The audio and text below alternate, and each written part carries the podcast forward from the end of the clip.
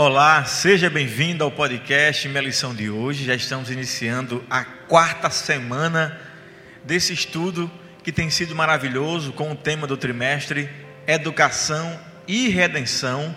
E nesta semana nós iremos adentrar cada vez mais a temas que são importantes. Essa semana nós temos um tema é, filosófico, bíblico-filosófico, que vai despertar em nós a certeza de que saímos das mãos do Criador.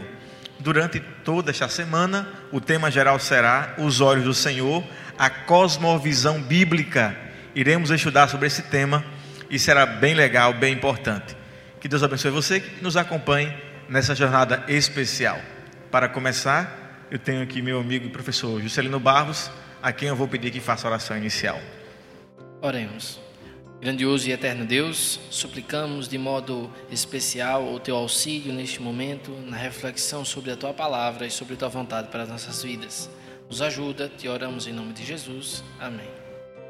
Muito bem, o verso para memorizar desta semana está em Provérbios 15, verso 3, que diz assim: Os olhos do Senhor estão em todo lugar, contemplando os maus e os bons Todos nós, sem exceção, temos uma forma de ver o mundo, uma espécie de filtro.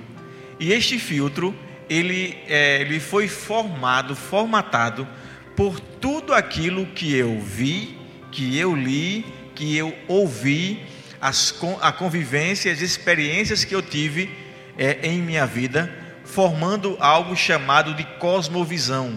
É o filtro pelo qual eu vejo o mundo Alguém que nasceu no Brasil, viveu nessa cultura brasileira, durante toda a vida, no Nordeste do Brasil, tem uma cosmovisão diferente de quem, por exemplo, nasceu, cresceu, se criou em uma grande metrópole, como, por exemplo, São Paulo. Até mesmo pessoas que nasceram na mesma cidade e em bairros diferentes, por virem de lares diferentes, têm cosmovisões diferentes. E isso afeta a forma como nós vamos é, ver o próprio Deus e definir as nossas crenças. Juscelino, cosmovisão é um tema importante, porque é a forma pela qual nós vamos vivenciar e experienciar a nossa relação com, com as pessoas ao nosso redor e também com o nosso Deus. É, no Novo Testamento existe uma palavra interessante, lá em Romanos capítulo 12, né? Apóstolo Paulo falando acerca do que deve acontecer na vida dos cristãos, ele fala lá, né? Não vos conformeis pelos padrões desse século, né?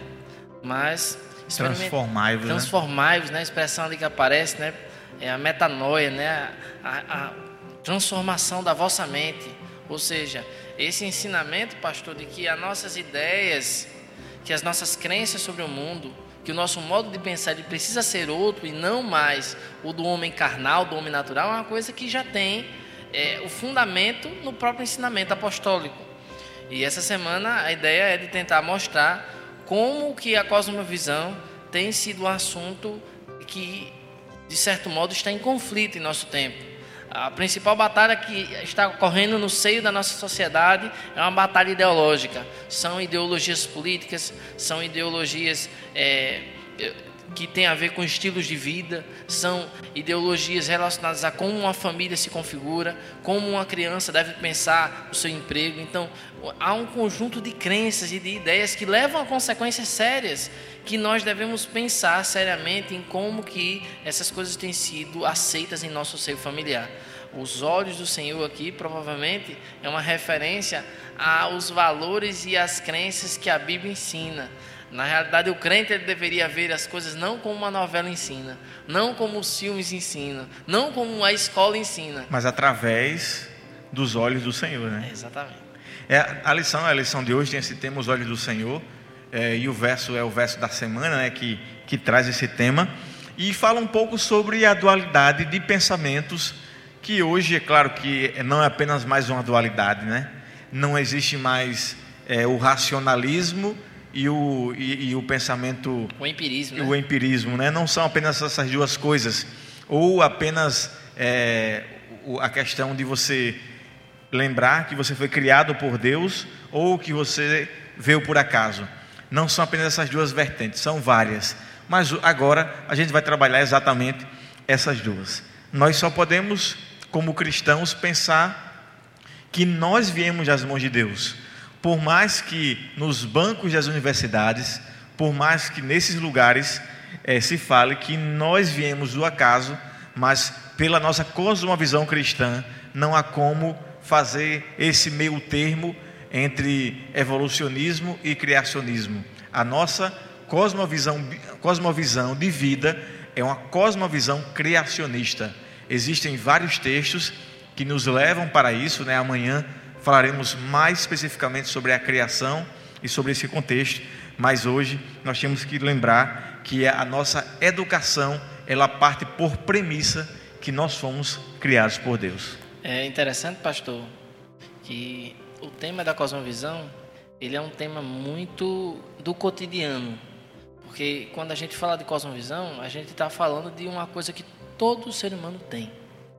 O que é que a cosmovisão ela é? Ela é a maneira, ela é a referência de interpretação do mundo. Se, a, se acontece um milagre dentro da igreja, pastor, hoje, se alguém é curado, a depender da cosmovisão que cada um tem, vai haver uma interpretação daquilo. Um irmão pode dizer, foi o poder do Espírito Santo, e outro irmão pode dizer, foi o santo X. Ou seja, o que é que, o que, é que modifica a interpretação que os seres humanos fazem dos fatos, da realidade humana? Não é o lugar que eles estão. Os irmãos podem estar na mesma igreja, os irmãos podem guardar o mesmo sábado, os irmãos podem participar dos mesmos ritos, mas o que é que faz com que um interprete de um jeito e o outro de outro? É a cosmovisão. E esse é o grande problema hoje, talvez de muitos crentes, de muitas famílias. E é isso que o autor ele traz aqui no final dessa introdução da lição dessa semana. Ele diz assim: nós devemos não ensinar somente um conjunto de regras aos nossos jovens, nós devemos ensinar uma cosmovisão a eles, para que eles possam entender de modo bíblico a realidade e não com as ideias do mundo lá de fora as coisas de Deus. E nós, nós vemos também que o autor faz um chamado a, a nos mostrar que a cosmovisão ateísta ela é incompleta. Ela não vai trazer todas as respostas, ela não vai resolver algumas questões que apenas a cosmovisão bíblica pode resolver. Que Deus abençoe você. Obrigado por nos acompanhar nesta lição de hoje.